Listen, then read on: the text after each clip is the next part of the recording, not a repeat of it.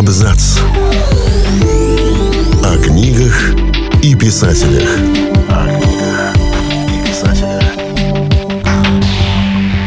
Всем привет, я Олег Булдаков, и сегодня расскажу вам 5 секретов книги «Вино из одуванчиков».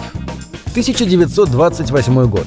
Братья Дуглас и Том Сполдинг проводят лето в доме бабушки и дедушки.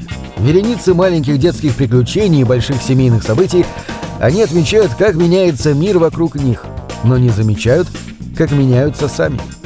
Повесть «Вино из одуванчиков» — одно из самых лиричных и, казалось бы, простых произведений Рэя Брэдбери. Но и оно таит свои секреты. Мы решили рассказать вам о некоторых из них. Пожалуй, самым известным фактом о вине из одуванчиков является то, что изначально повесть была гораздо больше. В середине 50-х Рэй Брэдбери принес будущую книгу своему однофамильцу, редактору Уолтеру Брэдбери, и тот, посмотрев на произведение, посоветовал его сократить. Возьми эту книгу за уши и потяни в разные стороны. Она разорвется на две части. Каждая вторая история выпадет, а оставшиеся займут свое место. Они образуют твою первую книгу, а оставшиеся — продолжение. «Вино из одуванчиков» увидела свет в 1957 году, а продолжение повести «Лето, прощай» вышло почти полвека спустя, в 2006 Не попавшие в обе части рассказы были изданы еще позже в сборнике «Летнее утро, летняя ночь». И по размеру, и по структуре «Вино из одуванчиков», конечно же, повесть. Однако некоторые исследователи отмечают, что содержание произведения очень похоже на роман воспитания, который обычно имеет более крупные формы. Главный герой Дуглас Полдинг, мальчик 12 лет от роду, постепенно обнаруживает, что мир вокруг него многолик и переменчив. Практически каждый день лета 1928 года приносит новые открытия. И благодаря дневникам мальчика и его младшего брата мы, читатели, можем это проследить. Повествование ведется от третьего лица, но перемены в Дугласе оказываются сюжетообразующим фактором. Во всех частях «Вина из одуванчиков» ключевыми являются выводы, которые делает герой, участвуя в жизни Гринтауна или наблюдая за жителями городка со стороны. Точно огромный зрачок исполинского глаза, который тоже только что раскрылся и глядит в изумлении, на него в упор смотрел весь мир. И он понял. Вот что нежданно пришло к нему, и теперь останется с ним, и уже никогда его не покинет. «Я живой», — подумал он.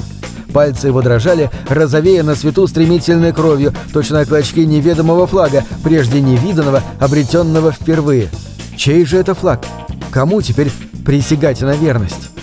Увы, жизнь готовит Дугласу не только поразительно радостное открытие. Смерть прабабушки, переезд лучшего друга и перемены в маленьком мирке Гринтауна, такие как замена трамвая на автобус, влияют на героя. К концу повести он уже смотрит на жизнь иначе. На дворе 1928 до начала Великой депрессии остался всего год. Оппозиция жизни и смерти становится лейтмотивом всего повествования. Брэдбери показывает момент кончины с двух сторон – глазами детей и взрослых. Для юных героев она противопоставлена счастью и радости. Подростки персонифицируют ее и наделяют ужасными чертами. Так Том представляет ее в виде огромного чудовища. В тот вечер, когда мальчик идет искать потерявшегося брата, он впервые осознает, что жизнь хрупкая и одинока, а смерть может подстерегать на каждом шагу. Собственно, она и поджидает в виде фигуры душегуба, маньяка, нарушившего спокойную жизнь Гринтауна. История убийцы, караулищего своих жертв во враге, заканчивается после его встречи с юной Лавинией Непс. Однако местные мальчишки не верят, что преступник мог оказаться невысоким полноватым мужчиной, и уверены, что от него так просто не отделаться. Так живой и вполне реальный маньяк в глазах детей превращается в олицетворение смерти, мистического и таинственного душегуба. Что же до стариков, то для них уход из жизни – это греза или сон, похожий больше на отдых, чем на трагедию. Позиция взрослых примиряет читателей со смертью, несмотря на страшный вывод, который в итоге делает главный герой.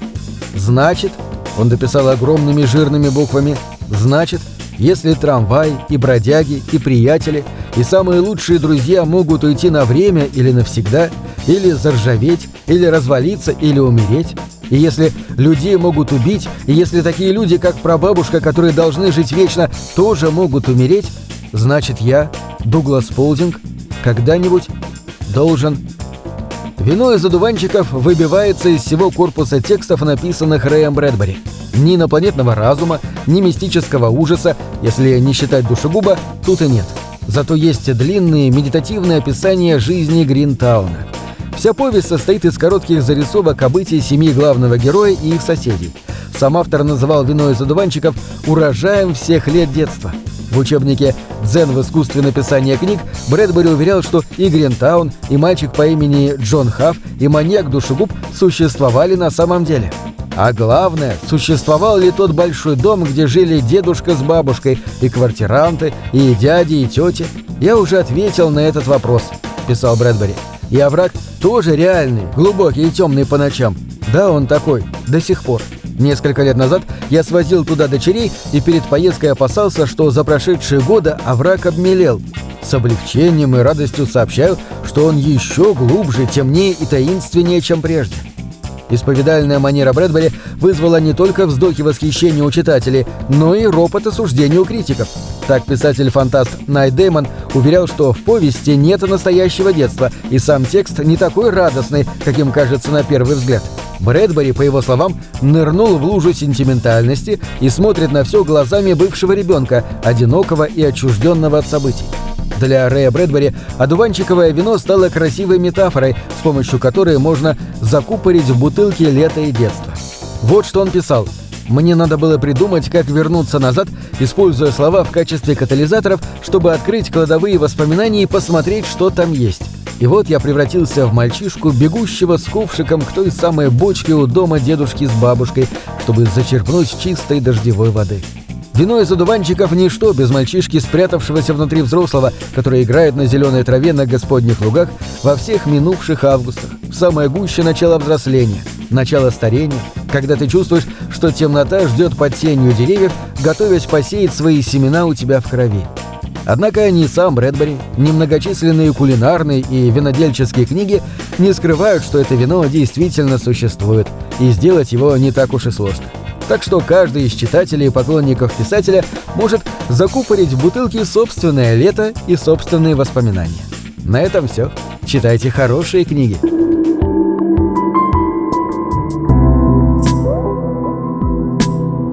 Книги — это двери, что выводят тебя из четырех стен. С ними ты проживаешь другие жизни, а свою умножаешь в тысячу раз. Тысячу раз.